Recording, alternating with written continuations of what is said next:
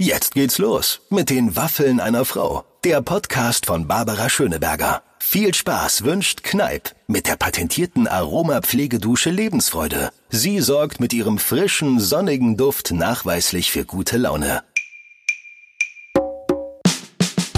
Mit den Waffeln einer Frau. Ein Podcast von Barbaradio.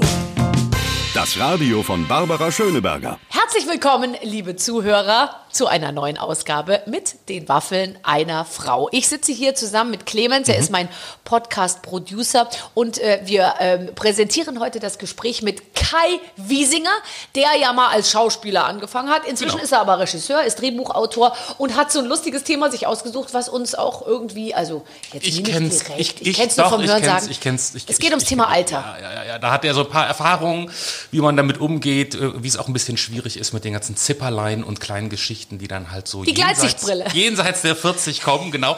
Man muss übrigens ganz kurz noch erwähnen, das Gespräch haben wir Anfang März aufgenommen. Ja. Also da geht's um so ein, ne, wenn ihr beiden über Corona redet, dann wird man sich jetzt vielleicht wundern, was, das ist doch inzwischen gar nicht mehr so. Also ist schon ein bisschen älter, hatten wir auf Halde, kommt jetzt raus, ist ein tolles Gespräch zwischen euch beiden. Jetzt geht's los. Kai Wiesinger im Gespräch hier bei den Waffeln einer Frau. Viel Spaß. So, herzlich willkommen, liebe Freunde. Kai Wiesinger ist hier. Wir prosten uns schon mal aus der Ferne zu, weil der direkte Körperkontakt Aber man ist darf die Tasse unten vielleicht. die Tasse unten, aber oben eben auch nicht mehr. Ich habe jetzt letztens gehört, die ganzen Fußballspiele natürlich, also 60.000 in einem Stadion sind nicht erwünscht. Der Virologe meinte aber auch, mit zehn Leuten zu Hause gucken ist auch nicht ungefährlich. Die Welt ist ein bisschen bekloppt geworden. Hast du Hamsterkäufe gemacht? Sag mal was. Ganz- an, können wir uns ja. an dich wenden, wenn es bei uns, sage ich jetzt mal ein bisschen, weil ich habe nichts äh, gekauft. Ich habe heute mal geguckt, ich habe in der Schublade, äh, ich glaube insgesamt äh, 800 Gramm Nudeln. Das Hör hätte man ja innerhalb von eineinhalb Ja, also ich hatte, ich hatte auch schon, als es noch kein Corona gab, früher auf der Schauspielschule schon, hatte ich immer einen vollen Eischrank und alle Freunde kamen zu mir und aßen bei mir. Ich liebe das, wenn man einfach ähm, Essen da hat. das Also, finde ich auch, äh, ehrlich gesagt. Ich finde das schön. Und findest du nicht auch, je älter du wirst, dass du mehr und mehr das Gefühl hast, du möchtest dich selbst versorgen? Im Ja, Sinne von total. für dein Essen auch wirklich ja, selbst selber anbauen. anbauen? Wir sind dabei gerade. Also wir legen gerade so an, dass wir gewisse Salate, also jetzt nicht auch Ja. vor Corona, ne, weil das Ja. muss ja langfristig planen. Tomaten, ähm, so Spalierobst und solche Sachen. Ich, ich finde das großartig. Wir werden Bienen haben. Oh Gott. Einfach damit man, also ich finde das ganz toll, wenn man in der Natur lebt und mit der Natur lebt und das verändert sich. Klar, als junger Mann fand ich das Tollste überhaupt in einer Großstadt zu wohnen Ja. und rauszugehen und sofort Leute alles zu immer zu mir gesagt haben, du Berlin, also da in der Straße, wo du wohnst, da steht ja gar kein Baum. Dachte ich mir, ist mir in meinem ganzen Leben nicht aufgefallen. Ich bin ja auch nicht nach Berlin gezogen, um endlich mal einen Baum vor der Tür zu haben ähm, und so. Aber es stimmt, als ich älter wurde und auch als ich einen kleinen Garten hatte, habe ich plötzlich gemerkt, ach guck mal, morgens zwitschern Vögel. Ist das nicht toll? Das ist mir eben eigentlich ehrlich gesagt vorher in meinem ganzen Leben nie aufgefallen. Es war mir auch nie wichtig, aber vielleicht hat es auch nichts mit dem Garten, sondern was mit dem Alter zu tun. Vielleicht. Also es verändern sich sicherlich manche Sachen. Ich hatte früher auch, mein größtes war immer ein, ein kleiner Sportwagen, Ja. der vor allen Dingen einen Hammer-Sound machte, aber letztlich eng war. Und ich stelle fest, wenn ich dieses Modell jetzt so fahren sehe, es war immer mein Lieblingsauto. Ja. Und ich merke, shit, ich bin jetzt so alt, dass ich denke, aber es ist doch eng. Und ich habe keine Lust mehr zum Beispiel so eng zu sitzen, sondern ich möchte Platz haben und möchte einfach äh, nicht, mich nicht mehr Zweisitzer fahren. auch Ich wenn man mit dem warum. Nacken gar nicht mehr so Ja. beweglich ist, dass man, also ich gebe zu, ich fahre auch einen kleinen Sportwagen, den ich aber nicht fahre, sondern der steht nur in der Garage und letztens hat mich ein Paparazzo offensichtlich vor unserer Haustür fotografiert, wie ich aus diesem Auto aussteige und da steht äh, sportliches Auto, unsportliche Oh. Fahrerin und man hat mich genau in dem Moment abgedrückt, wo ich so versucht habe, aus der Tiefe Ja, des das Raumes sozusagen mich nach oben zu stemmen. Ja, ja. total. Also du bist schon so weit, dass du sagst, gerne beim Einsteigen ein bisschen höher sitzen. Alles. Also ich habe ja nun auch dieses Buch Der Lack ist abgeschrieben, wo ich mich über Monate damit beschäftigt habe, wie der Körper verfällt. Und ich stelle es an mir einfach fest. Es ist einfach so. Und Gott sei Dank geht er aber in mancherlei Hinsicht das Empfinden auch mit dem Körper mit. Manche Sachen funktionieren ja nicht. Also man fühlt sich ja auf der einen Seite immer noch so als könnte ich mich auf den Schulhof stellen und zu irgendeiner bildhübschen 20-Jährigen, die gerade Abi gemacht hat. Sag du, wir sind ja ungefähr ein ja, Alter. Hast du schon, hast du Mathe schon gemacht und wollen wir heute? Genau. Dann denkt die, ey, Opa, Ja, zieh genau. Leine, hol deine Kinder ab und geh weg. Äh, das hat noch nicht funktioniert im Kopf wirklich, aber einzusehen, dass ein sehr, sehr flaches Auto vielleicht kontraproduktiv ist, Da bist du schon. da bin ich schon Ähm, angekommen. es ja. gibt einen sehr schönen Satz und der heißt, ob du alt bist, entscheiden andere. Und es äh, stimmt tatsächlich, äh, ist ja auch schon passiert, dass man mehrfach Leuten das Du anbietet und sagt, nein, nein, äh, bitte, sag doch du und und die kommen immer wieder und machen Ansätze und so. Und merken so, sie schaffen es einfach Ja. nicht, weil sie dein Gesicht schlichtweg nicht mit einem Du in. Verbindung br- bringen. Deswegen finde ich auch im Alter immer wichtiger, sich zu duzen, weil dieses gesiezt werden ist ein ganz eindeutiges Indiz. Aber da hat sich was ja. geändert, findest du nicht? Ich glaube nicht, dass meine Mutter alle äh, ähm, Eltern von Klassenkameraden von mir automatisch Nein. geduzt hat. Riesenthema bei uns auch zu Während Hause. wir das eben, also ich duze Ja. auch alle Eltern eigentlich, ja, genau. ehrlich gesagt. Also das ja? hat sich total geändert. Und das ist bei uns auch echt ein Thema, weil Bettina sagt immer, wenn die zum Beispiel von den großen Kindern, ähm, wenn da Freunde kommen und ich gleich sage an der Tür, also zu 20-Jährigen, Ja. äh, und ich sage, hallo, ich bin Kai, dann sagt die, gib denen doch auch mal die Chance, einen Erwachsenen kennenzulernen, zu dem sie nicht aufschauen, aber vor dem sie Respekt haben, weil es einfach ein Elternteil ist und nicht ein Kumpel, den man immer auf Augenhöhe trifft. Und ich glaube, in unserer Gesellschaft ist das gerade so ein bisschen verloren gegangen. Dass wir alle das versuchen, uns so nach unten selber äh, runterzuloben und zu sagen, ey, wir sind doch alle gleich cool und chillen halt. Aber es fehlt einem dann auch, finde ich, die Perspektive des Älterwerdens, dass das normal dazugehört. Ich finde, also ich, ich sage jetzt was ganz Schlimmes, äh, also nicht, ich finde es gar nicht Oh. schlimm, aber ich sag, ich sag's jetzt mal, es ist ziemlich, aber mein Mann hat jetzt den Kindern beigebracht, wenn die zum Beispiel mal bei uns sind und ferngucken oder so und er reinkommt, dass die aufstehen und ihm die Hand geben. Nein, das glaube ich nicht. So. Und also zumindest solche, die jetzt nicht, was jetzt nicht die Ach, Nachbarkinder, fremde Kinder. Ja, fremd, nicht die eigenen. Ich dachte, Nein. deine Kinder sollen aufstehen. Genau. Wie, wie, wie geht es Ihnen heute?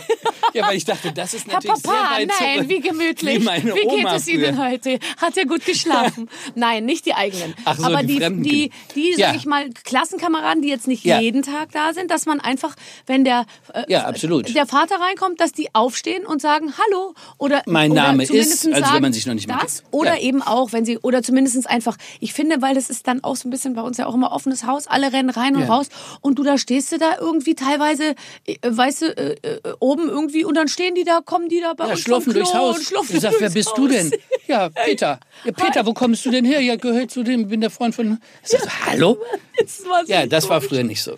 Nee, das stimmt. Also ja, es war nicht alles besser, aber manche Sachen, ich finde schon, dass eben diese so manche Werte einfach komplett verloren gehen und das ist auch schade um manche Sachen. Ja, wir denken immer, es ist alles toll, wenn wir jetzt alle gleich sind, aber ich glaube, am Ende ist es nicht toll. Aber wir wollen es ja auch. Wir machen es ja auch gleich, weil wir ja auch, ich Ja. meine, ich, ich sag dann auch immer jetzt, äh, du musst mal die und die Musik hören, das ist viel cooler und so zu meinen Kindern und und und Ja, äh, das und, finde ich, und so. man muss man auch hört zeigen. ja auch so ähnliche. Ja. Aber es ist ja schon alles sehr ähnlich. Also es ist schon, ich meine, wir tragen die, ich teile mir mit meinem Sohn die Schuhe.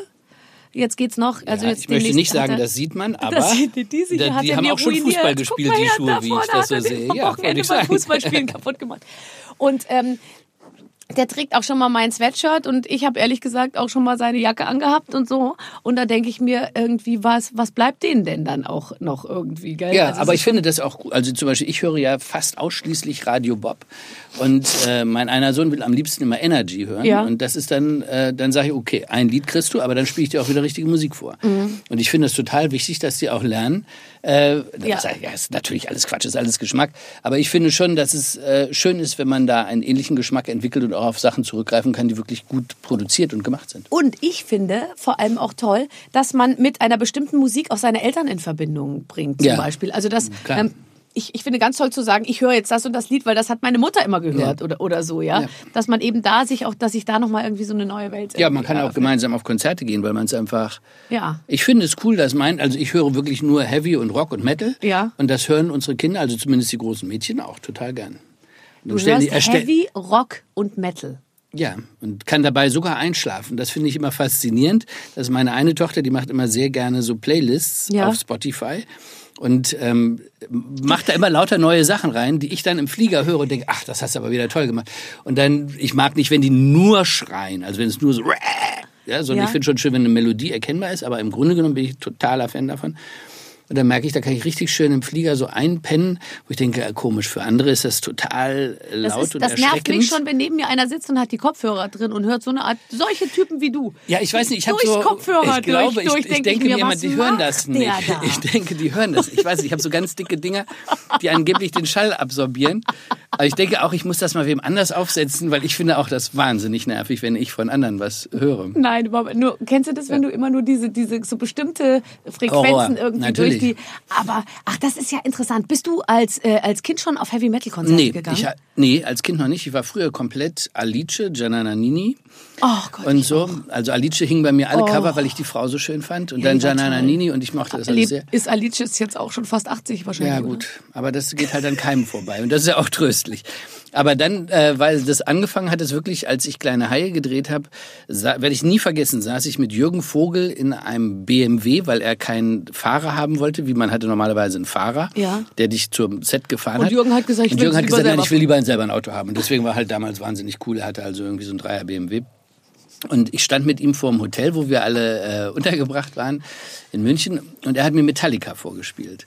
Aber und das finde ich ab dem Tag habe ich nie wieder was anderes gehört. Und seitdem, und äh, Metallica ist ja sozusagen noch eine Soft-Version Ich wollte von allem, gerade was sagen, dann ist ja Schmuse, ist äh, Schmuserock. Schmuserock. Aber ab dem Tag habe ich nie wieder, also ich höre jetzt mal gerne nostalgisch, wenn Alice irgendwo, also kriegst ja im Radio, hörst du das nicht mehr. Nee. Aber da denkst du natürlich nochmal, ich bin so 16, was ja einfach nur so eine Erinnerung ist, die schön ist. Aber was, wo sind die Italo-Superpops, die Italo-Superhits? Meine Eltern hatten, hatten eine Platte und da, da rannte so eine Frau, sehr körnig, grobkörnig fotografiert mit so einem Bikini und einer italienischen Flagge am Strand entlang und machte so einen Sprung. Und da war von äh, ähm, Antonello Venditti bis hin zu Alice und äh. Gianna Nannini und alles war da drauf. Das war so toll. Das ist irgendwie, ich glaube, seitdem es an jeder Ecke Italiener gibt, ist es weniger geworden. Ach, meinst du in den 80ern? weiß da war früher man sich war das über so- jeden Italiener so Da zu war doch noch, hey, wollen wir mal nur Pasta essen gehen? Irgendwie, es gibt einen Italiener. Das stimmt. Weißt du Das noch, ja als mehr. Rucola und Mozzarella die Ja. deutsche Küche erobert Natürlich. haben? Wir, wir waren ja dabei. Ja. Wir, waren ja, wir haben ja schon gelebt zu einer Zeit, als es sozusagen noch nicht jeden Tag... Einen Chinesen gab es in Hannover, also zumindest als ich in Hannover gelebt habe als kleines Kind, Ja. war, wollen wir mal chinesisch essen gehen? und dann haben alle gesagt, na, die essen Hasen, die essen Hühnerfüße, die essen Hunde, das machen wir nicht. Aber es war ein Happening. So eine Nudelschale, so eine komische Suppenschale mit völlig fremdartigen Löffeln. Ja, Das und damals halt wusste man noch nicht, warum einem das Herz so schnell schlägt, wenn man aus dem Chinesen rausgeht. Heute weiß man, dass das Glutamat, setzt einem Glutamat, etwas ja. zu. Ich finde, Kai, bei dir, der Lack ist überhaupt nicht ab. Aber das Ja. ist ein gutes Thema, finde ich, der Lack ist ab. Ich muss dir eine lustige Geschichte erzählen. Fiel mir gerade, als ich nochmal über dich so recherchiert habe. Ich habe letztens mit Marie-Louise Marjan zusammengesessen, ja. Und die wird ja nun jetzt 80. Und Was? die Mutter Beimer. Im Ernst? Ja. Crazy. Und die Mutter Beimer sagt, sagte zu mir auf die Frage, wann haben wir uns denn das letzte Mal gesehen? Und ich so, ah, das ist auch schon ein paar Jährchen her, da waren wir auf so einer Gala. Und dann sagte sie, aber wir sind immer noch hier, weil uns alte Schlachtrösser, die bringt so schnell nichts um. Und dann dachte ich mir, entschuldige bitte, ich bin, ja, also, ich bin noch fünf Jahre ich jünger. habe gerade ein Kind bekommen, so ungefähr, ja. Also, äh, ja, Ja, ja, die Perspektive verschiebt sich halt so ein bisschen. Ja, wann hat sich angefangen, die Perspektive zu verschieben? Also ich glaube, das ausschlaggebende Moment war wirklich die Tatsache, als ich feststellte, dass ich, meine Frau kam rein und ich las in einem Buch Mhm. und ich kriegte sie nicht mehr scharf. Also nicht, weil ich, weil ich, weil wir zu lange zusammen waren, sondern weil ich merkte, mein Auge brauchte eine Zeit so zu fokussieren, bis das, also vom Buch nach da vorne Mhm. Ja. Mhm. und wieder zurück war plötzlich ein Akt. Und das habe ich vorher nicht festgestellt. Und dann dachte ich erst, irgendwas stimmt mit mir nicht. Und dann habe ich das aber weiter verfolgt, also weiter an mir beobachtet. Und das war echt der erste Moment, wo ich so gedacht habe, jetzt kommt irgendwas auf einen zu, womit ich echt nicht gerechnet habe. Und das war so Mitte 40. Und das hat sich leider kontinuierlich so fortgesetzt Ja. und, auch und im ganzen Körper. Nein, ein Ende ist nicht absehbar. Doch, na klar, es ist leider ein Ende sehr absehbar im Grunde genommen. Aber nicht dieser Entwicklung, sondern der, der totale Verfall. Ich glaube, man muss aber einen Weg finden, damit irgendwie äh, humorvoll und aber auch ehrlich umzugehen. Ich denke, das Dürfste ist, was wir tun können, ist so zu tun, als wenn es nicht so wäre, sondern immer so weiterzumachen. Ich glaube halt, man muss sich innerhalb der eigenen Referenzgruppe bewegen. Genau. Dann ist es, finde ich, total aushaltbar, wenn du in Total. deinem Umfeld, ich meine, alle, es ist wirklich lustig. Ich meine, jetzt innerhalb der letzten drei Jahre, alle haben jetzt agieren jetzt mit der Problematik, wohin mit der Lesebrille, ja? Ja. Gestern habe ich also mit einer zu tun Ja. gehabt, die hat so eine Lupe umhängen, die war Ja. so ganz und hatte so ganz große, tolle einen Ausschnitt und so und da baumelte diese Lupe und sie meinte, diese Lupe fände sie viel sexier als diese blöde Brille. Die einen spielen's klein und machen sowas randloses, kleines, was man praktisch gar nicht sieht. Wieder andere Freundinnen von mir haben wie Iris Apfel äh, solche riesen Oschis auf irgendwie, um einfach nur zu zeigen, äh, ist mir egal, ich brauche Ja, aber das irgendwie. muss dann ja wieder eine Gleitsichtbrille sein. So, und, äh, und dieses ganze Thema, was mache ich damit und so, ich bin noch an dem Punkt, wo ich versuche einfach das über die Lichthelligkeit irgendwie zu regulieren. Also Ja, das ist ein sehr frühes Stadium, aber wo das noch geht, muss man sagen. ich muss aber da sagen, dass ich jetzt letztens musste ich so einen Text aufsprechen auf einen Film, ja, also so Ja, eine Matz vertonen. Und da war, das war so dunkel in dem Raum, fand ich. Und dann kam immer so ein Mitarbeiter und der immer so, ja, aber ich weiß nicht, ist doch ist hell, das ja. Ja. Wo ist das Problem? Ist doch hell. Und ich so, nein! Äh, Ich wurde dann so richtig sauer auch, weil ich da jedes Mal irgendwie immer dann auch so, so Buchstaben, ich war mir nicht sicher, ist es ein L oder ein I und so, ja, weißt du, und so. Und dann habe ich so gesagt, ich brauche hier Licht, ich brauche hier mehr Licht und so. Ich verstehe das nicht. Und dann hat er gesagt, ja, ja, ich mache jetzt hier nochmal, aber eigentlich ist das ein heller Raum und so. Und ich so, nee, ich brauche das heller. Und dann kam mir einer und hat mir dann so, so ein bisschen Augenrollen ein Handy reingebracht, womit ich mir das dann so voll ausgeleuchtet das habe meine ich auch. irgendwie. Aber und zum Beispiel ging's. bei meinen Kindern ist es, die gucken, die lesen winzige Buchstaben auf einem für mich nicht geöffneten Handy. Das sieht schwarz aus, das ist für die hell genug. Die Buchstaben sind so klein, dass ich das nur als eine graue Masse erkennen kann. Das ist dann halt wirklich der, der wie sagt Hast man, du der, der Segen des Alt, der, der Jugend, dass das für die noch Schrift ist. Ha- Hast du schon das, hast du schon das Thema äh, äh, fett, fette Schrift, Ja, große Schrift und auch Kontraste? Ich habe die Kontraste Ja. jetzt Ja, gefunden. muss du man auch? alles machen. Ich, dieses bei mir jetzt der grüne Kasten, wenn ich eine Nachricht kriege, ist nicht mehr grün, sondern der ist jetzt so dunkelgrün. Achso, nee, das, aber Das dann hast kannst du mit den unter Farben Kontraste. offenbar mehr Probleme. Also Ja. meine sehen so aus, ist das jetzt farblich? Ja, also meine, bei, wenn die Nachrichten kommen, sind die sehr grün und sehr dunkel. Also es ist wirklich sehr kontrastiert. Und ich habe auch, ich bin noch weit davon entfernt. Ich habe meine, meine Das meine Schwägerin, ich. die, Das ist meine Schriftgröße. so ist es bei mir auch. Aber ich habe Also ist eine dick. Nummer größer. Nee, dick habe ich nicht, dann geht ja noch mehr verloren. Also ich, ich habe so, aber es geht nur mit Brille. Also bei meiner Schwägerin ist es so, dass sie meinen Namen nicht in eine Zeile kriegt, wenn ja, das ist ganz schlimm. Das ist immer meine Horrorvorstellung, dass du hinterher mit einem Buchstaben praktisch dauernd scrollst, dass du so ein laufendes Band hast. Ja, es ist eine ganz schreckliche Entwicklung, die aber jeden trifft. Und ich finde das Schlimme wirklich diese Brillen. Ich habe überall Billigbrillen rumliegen. Dann habe ich zwei gute Ja. Gleitsichtbrillen, die aber gerade ist die meine ganz neue auch zerkratzt. Und ich weiß nie, wo sie sind. Es ist mir ein völliges Rätsel, wie man so blöd sein kann, dass man die, du legst sie auf den Tisch, wohin, drehst ja. dich um und weißt nicht mehr, wo die Ja, weil du liegt. eigentlich, glaube ich, keine Routine damit hast. Ich Ja. denke, das ist ja auch wie wenn man in ein neues Haus einzieht, dann weiß man am Anfang Wo- auch nie, wo ja, der ja. Schlüssel liegt, Nee, wo ist genau. die Tasche, wo ist Ja. das Ding. Und du musst dir da leider, und das heißt eben, es muss ein Platz an deinem Körper sein, wo du das im Prinzip auf, äh, aufbewahrst. Ja, aber es sind dann Taschen. Ich mache es auch in die Jackentaschen. Ja. Dadurch, aber das ist halt das Problem. Wenn man relativ spät nochmal Vater wird, Ja. hast du, wenn die Tasche, wo du eigentlich deine Brille reinstecken willst, da hast du eigentlich auch noch da ein Kind auf dem Arm, was dir die Brille zerdrückt. Mhm. Weswegen ich immer überlege, was mache ich? Lasse ich die Brille auf, was ich toll finde, weil ich dann die Wimpern von ihm so toll sehen kann. Ähm, oder ich stecke sie hier in die Tasche, dann laufe ich aber Gefahr, dass er sie zerdrückt. Also, Also das ja. heißt, Spätvater werden Spät- ist nicht nur äh, aus den bereits bekannten Gründen manchmal problematisch, sondern auch für die Augen für die und- Augen, für die Augen gefährlich. für die Brillen, ja. das ist wahnsinnig. ja, es gibt halt viele Themen, von denen man nie vorher gehört hat. Nee, aber weißt du, und das äh, kann man ja wirklich abschließend zu dem Thema nochmal sagen, wenn man eben mit Leuten zusammen ist, die alle diese Entwicklung auch durchmachen zur gleichen Zeit, dann kann man ja auch gemeinsam darüber lachen. Schwer wird's, wenn du jetzt eine Freundin hast, die 29 Ja, ist. das ist, das ist. Und ich finde nicht, dass man sich dann jünger fühlt mit so jemandem an seiner Nein, Seite, du fühlst sondern dich ja wahrscheinlich noch viel viel, älter. viel Ja. älter. Ja, aber gut, also das habe ich noch nicht ausprobiert. Was ich kenne, ist sich äh, nach dem Schwimmen umzuziehen bzw. zu duschen mit Ja. 20-Jährigen. Ja.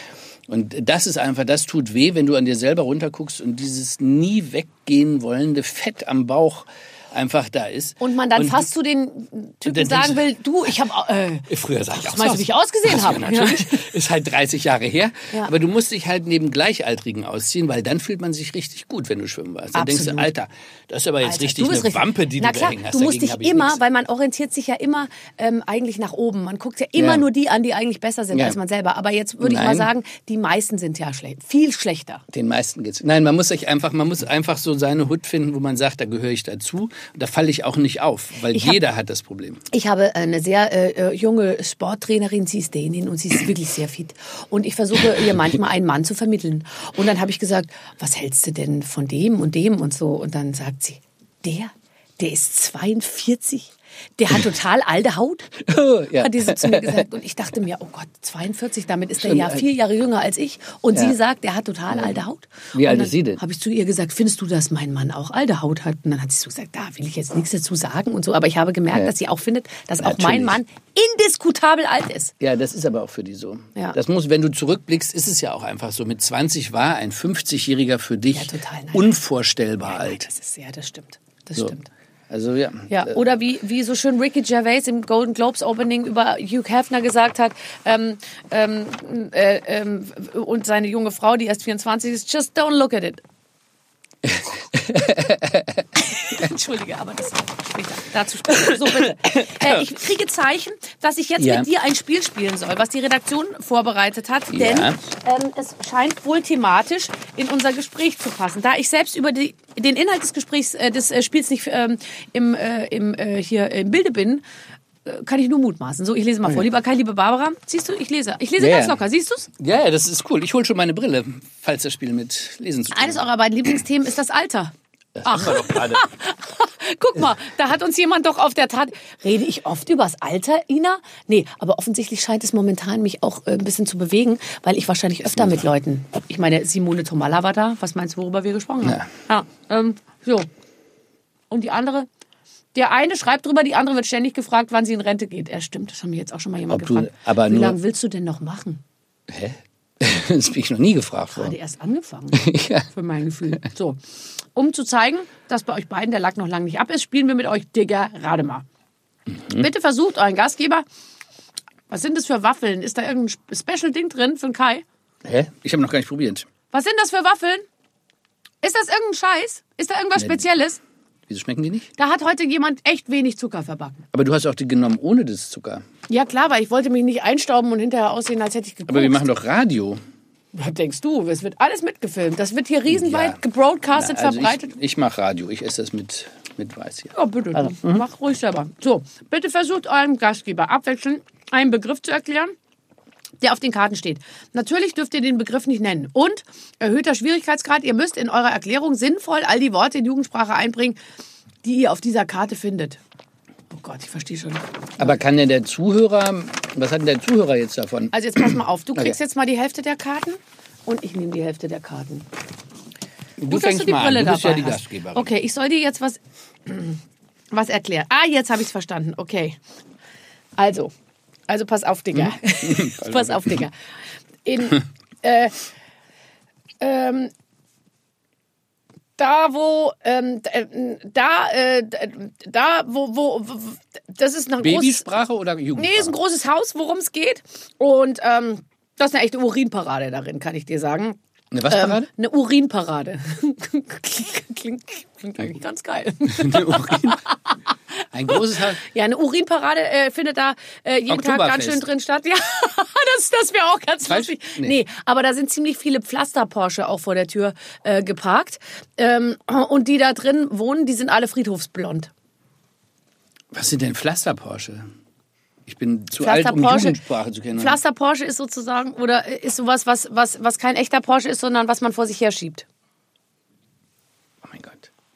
Also die Da Pflaster drin sind Porsche. alle blond. Es ist. Friedhofsblond. Friedhofsblond. Könnt ihr die Pausen, wo ich überlege, kann man rausschneiden, ne? dass man denkt, ich antworte dass spontan Zeit das trägt. Weißt du, ich finde, man muss auch nicht die Leute immer so zuballern mit Quatsch, nee. Wörtern. Mhm. Die freuen sich auch über ein bisschen Ruhe. Es ist ein großes Haus. Ein sehr großes Haus, da wohnen viele Leute, die sind alle friedhofsblond. Viele davon haben Pflaster Porsche und ähm, da Altenheim? findet eine echt ja Urinparade, eine Gruppe von alten Menschen. Das ist nicht sehr schön, wie man über uns spricht, Kai. Nein. Aber wie bist du jetzt? Bin ich jetzt dran? Jetzt muss ich auch sowas Mhm. machen? Aus Wissen von. Was? Was? Wir können die Pausen rausschneiden. Lass jetzt. Ja, also ich muss jetzt. Du musst jetzt den oberen Begriff, der fett Ja. gedruckt ist, den du sicher gut lesen kannst, weil es ist. Ja, ich das sagen, muss ich 32 benutzen und dazu Punkte. muss ich die anderen Begriffe, musst, die hier den musst stehen. du umschreiben und die anderen Be- Begriffe, die da stehen, die musst du benutzen, um deine Umschreibung zu machen. Okay.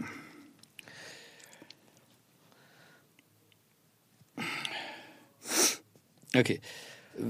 Wenn man eine Tinderella äh, ähm, klar gemacht hat und man dann brexitet,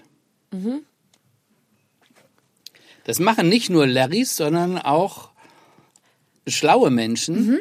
Wenn sie, ich darf auch andere Worte benutzen, oder? Natürlich, alles. Also es geht um den Begriff, was hat man, Ja. wenn man eine, es könnte eine Tinderella sein, Ja. Mhm. auf jeden Fall brexit man, nachdem man das einmal gemacht hat. Ja?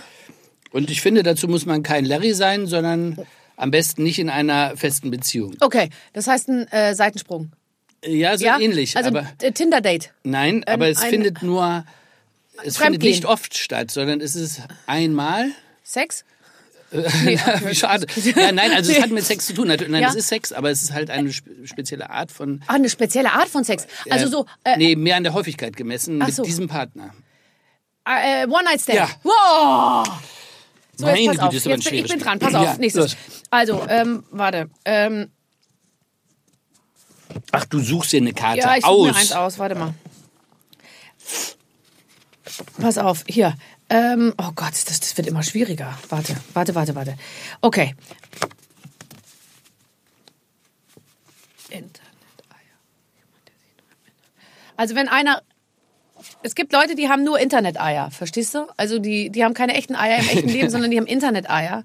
Und, und weil sie nur Internet-Eier haben, machen sie Sachen nur im Netz, ja? Also da trauen sie sich eben zu kommentieren.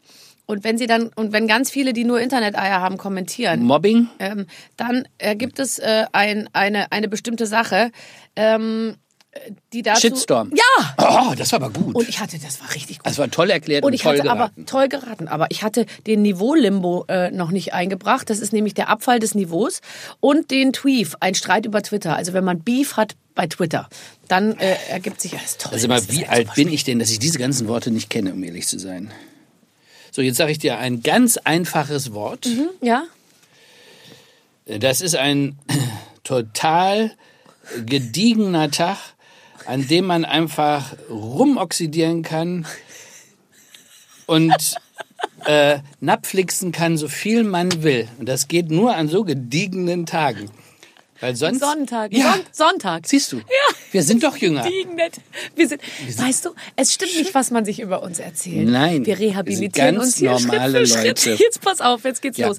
Ähm, du, in der Rentner-Bravo habe ich letztens wieder gelesen, gerade jetzt in dieser Jahreszeit passiert's unheimlich toll. Red Nose Time äh, ist angesagt äh, für, für, für ganz viele. Und ähm, da ist natürlich auch Popelalarm angesagt, weil alle sind von der gleichen Sache betroffen.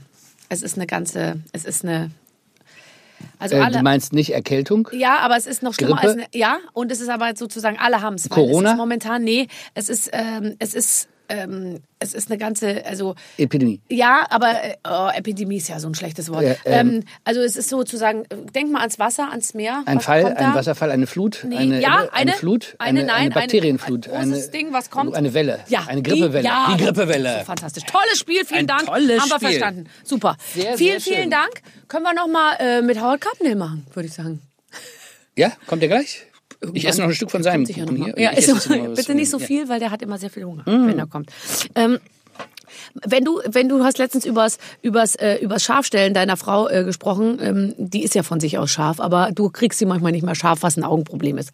Optisch. Optisch. Aber nur an das liegt an der Distanz. Ja, Sie klar. als Person selbstverständlich. Selbstverständlich, mega scharf. Wo du natürlich keine Probleme beim Scharfstellen hast, Achtung, Überleitung, ist beim Fotografieren. Weil da hast du einen Knopf. Wie ist Machst du denn? das noch? Echt nicht? Ehrlich gesagt, ich komme überhaupt nicht zum Fotografieren mehr. Weil ich so viel schreibe. Ähm, und äh, ich habe immer so Phasen im Leben. Ich mache äh, nix halb und ähm, mache manchmal auch leider viele Sachen und dann alle ganz. Aber irgendwann muss man auch sagen, man muss jetzt äh, Prioritäten setzen. Und da ich einfach, seitdem ich die, die Serie Der Lack ist abgeschrieben und gespielt und inszeniert habe, ähm, habe ich gemerkt, dass ich halt äh, schreiben kann. Dann habe ich eben das Buch geschrieben äh, zu Der Lack ist ab, was ja eher auch ein medizinischer Ratgeber ist.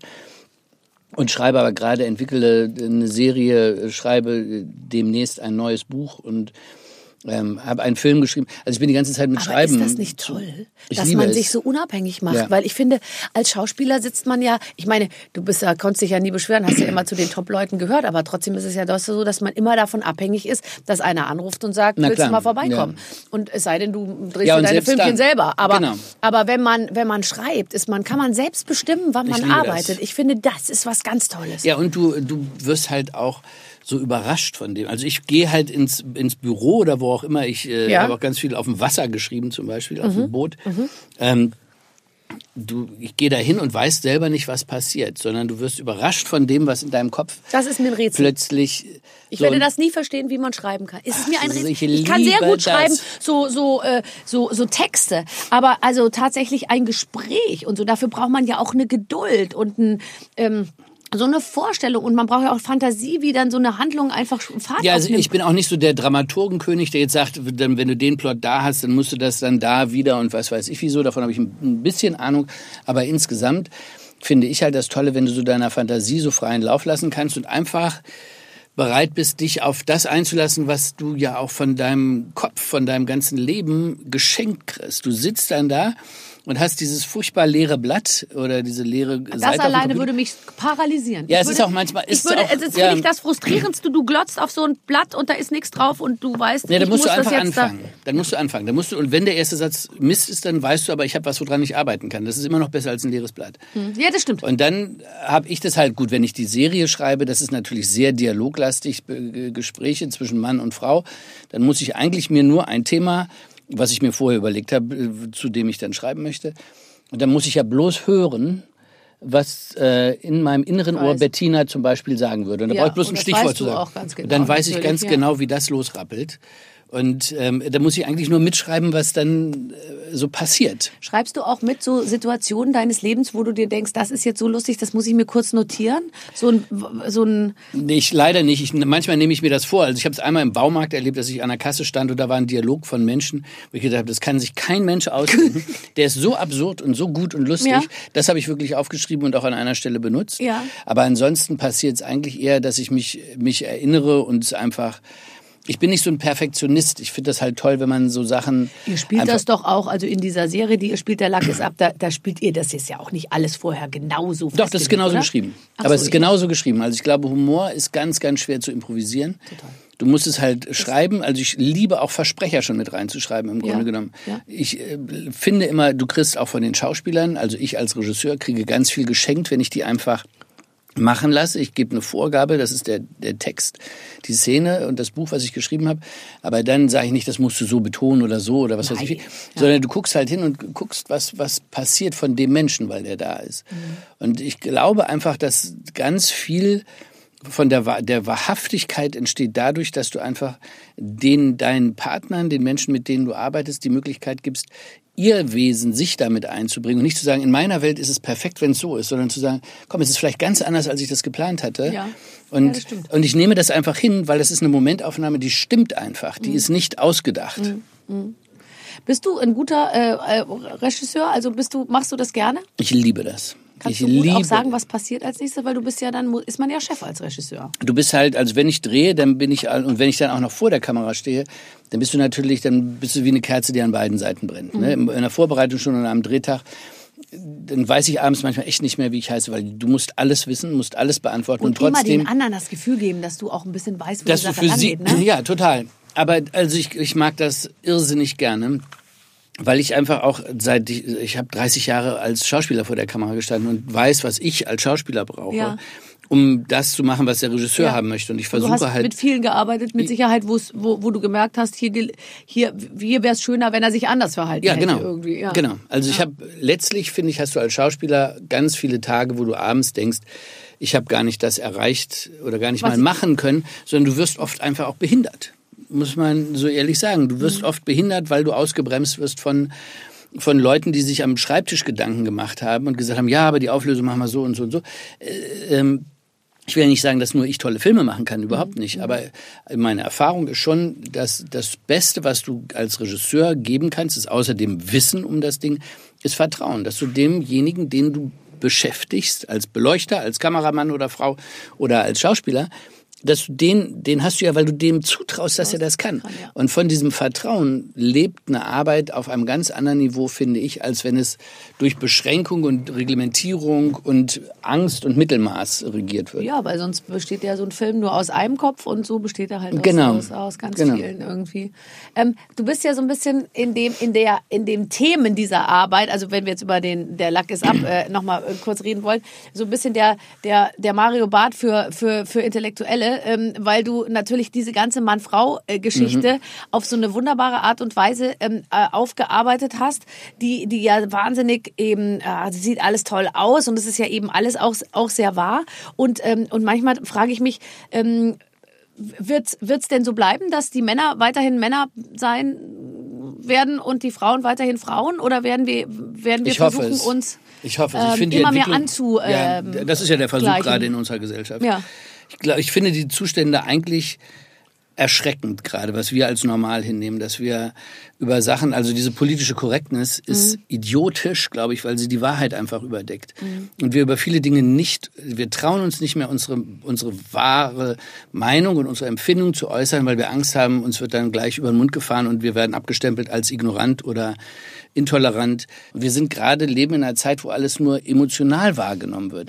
Also wir lassen uns von Stimmungen ganz schnell von links nach rechts schwappen und haben das Gefühl, in dieser Stimmung uns richtig zu verhalten. Es ist aber nicht oft, also es ist Aber oft es halt gibt nicht kein richtig logisch. und falsch mehr. So. Nein. Ich hatte so das Gefühl, in meiner ähm, Jugend oder so in dieser unbeschwerten Zeit der späten 80er, frühen 90er, äh, hattest du so das Gefühl, du wusstest genau, wer waren die Bösen, wer waren die Absolut, Guten. absolut, ähm, ja. was war richtig, was war falsch? Wie muss eine Entscheidung getroffen werden, damit sie hinterher gut wird und so, Ja. ja. Und ich glaube, das geht eben heute gar nicht mehr. Es gibt nur Ja. noch so total schlecht, super schlecht Ja, es ist, was halt, die Menschen können halt ganz, ganz schlecht mit der Verantwortung für sich selber umgehen. Ja. Also ich habe ja vor vielen Jahren einen Dokumentarfilm über orthodoxe Juden in New Jersey gedreht, zum Beispiel, Ja. über ein Thema, äh, über den Arrow, äh, ein sehr komplexes äh, religiöses Thema dort. Da hat mir ein Forscher der New York Times, äh, nicht ein Forscher, ein Autor der New York Times äh, gesagt, wie der Zuwachs zum Beispiel in Gefängnissen, also Leuten, die schon sehr quer vom Weg abgegangen sind, der Zuwachs zu religiösen Vereinigungen, die ganz klare Regeln aufstellen, ist sehr, sehr viel größer als zu denen, die dir viel Freiheit geben. Also je strenger reglementiert man Vorgaben kriegen kann, dass man sagt, das ist richtig und das ist falsch und ich mich daran halten kann, weil es Ja. mir von außen vorgegeben wird, desto wohler fühlen sich die Menschen. Und ich glaube aber, Religion zum Beispiel ist ein ganz, ganz schwieriges und wahnsinnig gefährliches Thema in unserer Gesellschaft.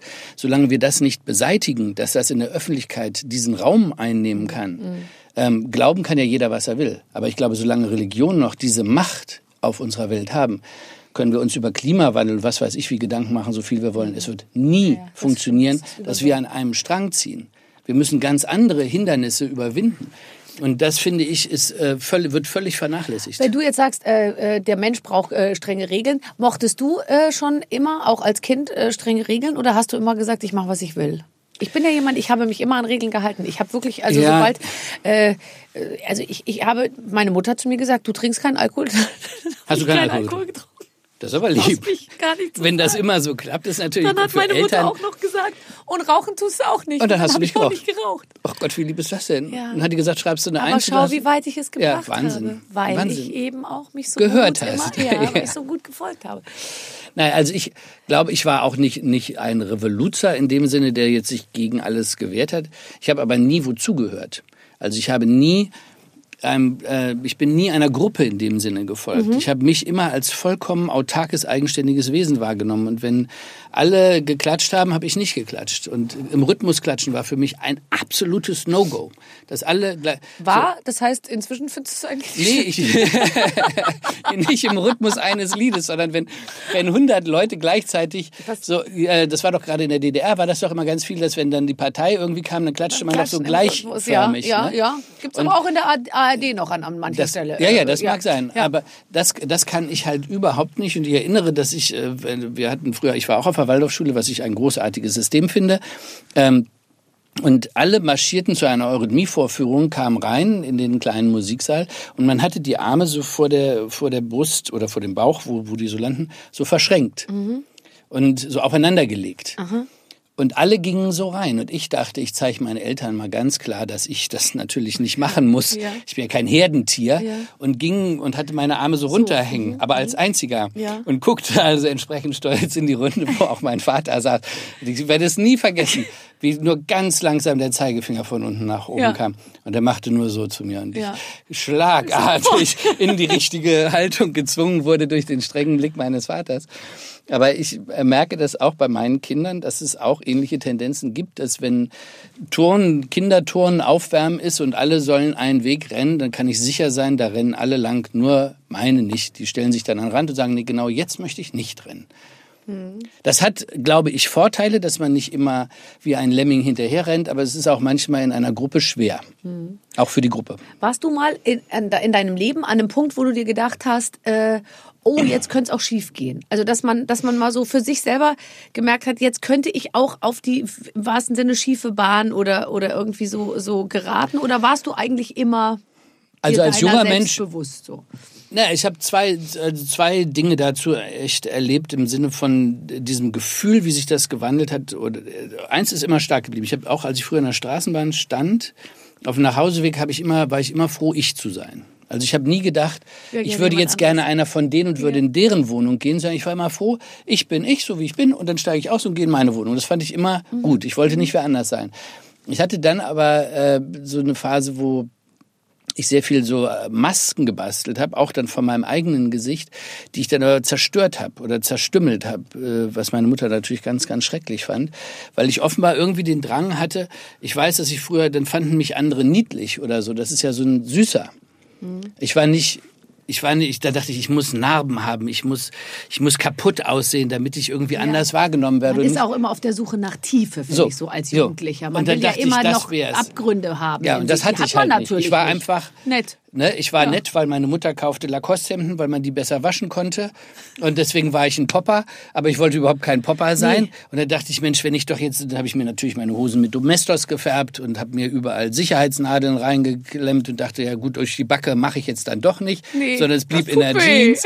Und da habe ich das halt mit Masken gemacht. Also ich hatte dann natürlich dieses, aber es glaube ich, äh, Ich hatte hat das auch in so einer. Zeit, dass man einfach die ganze Zeit denkt, ähm, erwachsen sein heißt eben so äh, Kanten haben Ja. und Tiefe und auch so Abgründe und, und vor allem auch Traurigkeit. Und ich habe immer ähm, äh, das große Drama meines Lebens, was ehrlich gesagt ein ziemlich kleines Drama ist, ist, dass ich immer dachte, ich müsste so geheimnisvoll äh, und eben stumm sein, ja. Ja. Und äh, ich habe da tatsächlich auch mal ein gelungen. Lied äh, drü drüber geschrieben, weil ich, ich wollte immer diejenige sein, die eben auf so einer Party oder halt in so einer Gruppe halt immer so ein bisschen am Rand sitzt und so, äh, so melancholisch aus dem Fenster guckt und sich so poetische Gedanken macht. Und ich war aber immer vorne, weißt du, Ja. äh, grelles T-Shirt und am lautesten und immer Klappe Ja. auf und so. Und ich habe es bis heute nicht geschafft, mich aus dieser Position irgendwie wegzuarbeiten, bis ich irgendwann auch meinen Frieden damit gemacht habe. Ich glaube, das kannst du auch nicht.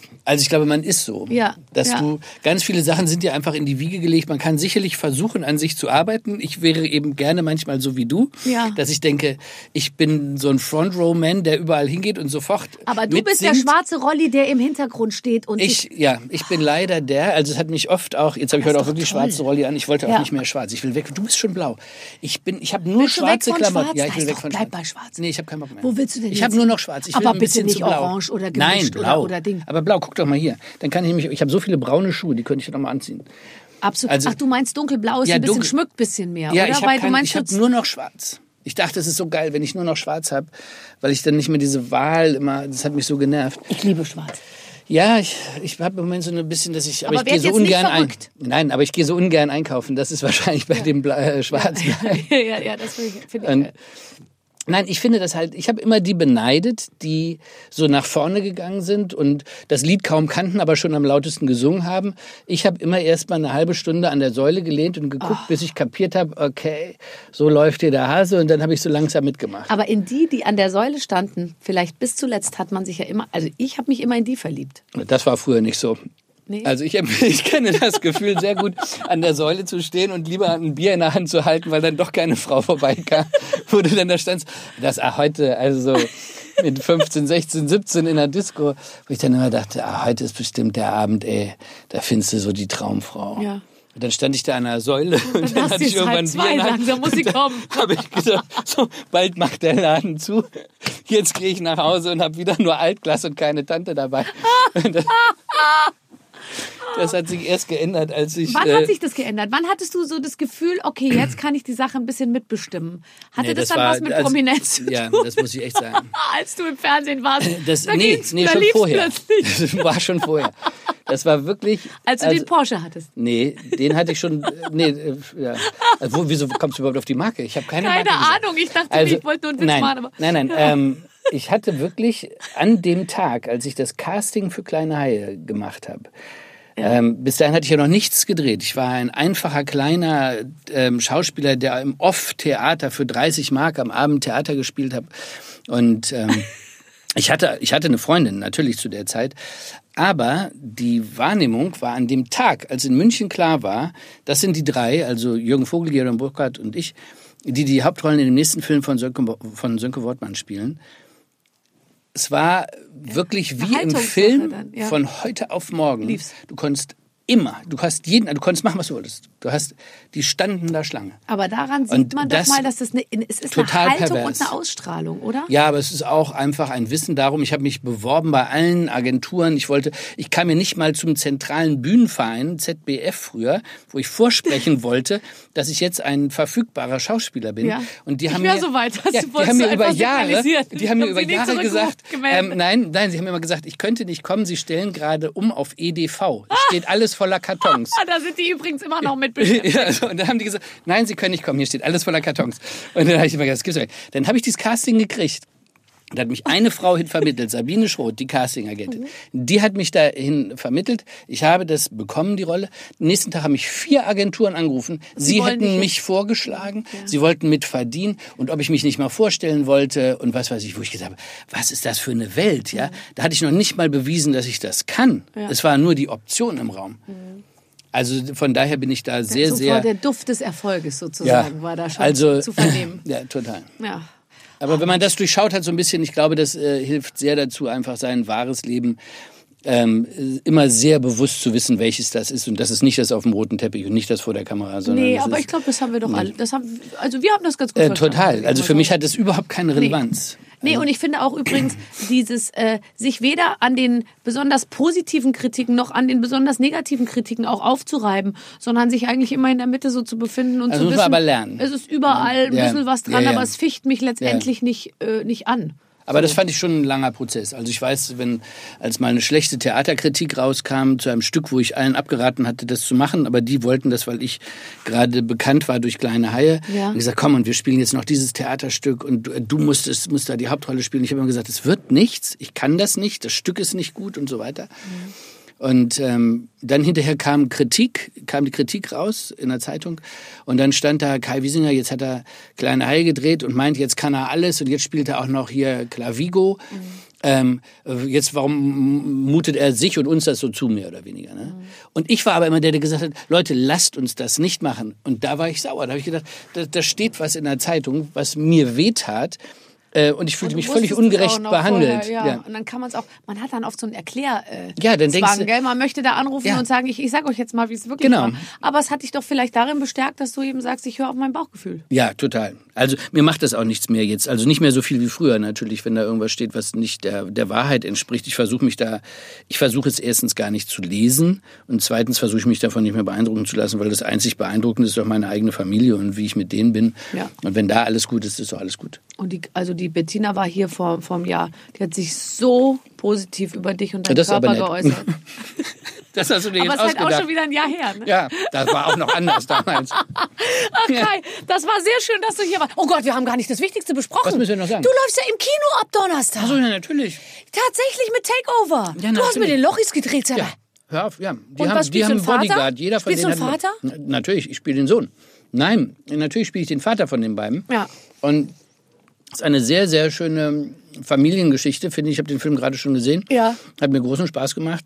Spielt alles im Europapark. Äh, Ach, das Rust. ist ja lustig. Das ist ja Und, lustig. Da ähm, treffen sich die beiden und die treffen sich und tauschen Genau, ihr das ist so, Leben. so doppeltes Lottchen. Ja, ja. Und ähm, was natürlich für unsere Kinder am beeindruckendsten war, ist, dass ich in der Achterbahn sitzen bleiben durfte, um immer wieder oh zu Gott, fahren. Ist das toll. Und wie fandst du es? Ja, also nach dem dritten Mal hatte ich echt so schlabberige Knie, wo du denkst, okay, ich habe nicht mehr dieses, dieses Bauchgefühl, dieses komische, wenn es so hochkommt, wenn du das erste Mal so Wenn man runtersackst. denkt, dass man es nicht Ja, aushält. ja, genau. Und das weißt du nach dem dritten Mal, weißt du, okay, jetzt kommt wieder dieser Runtersacker.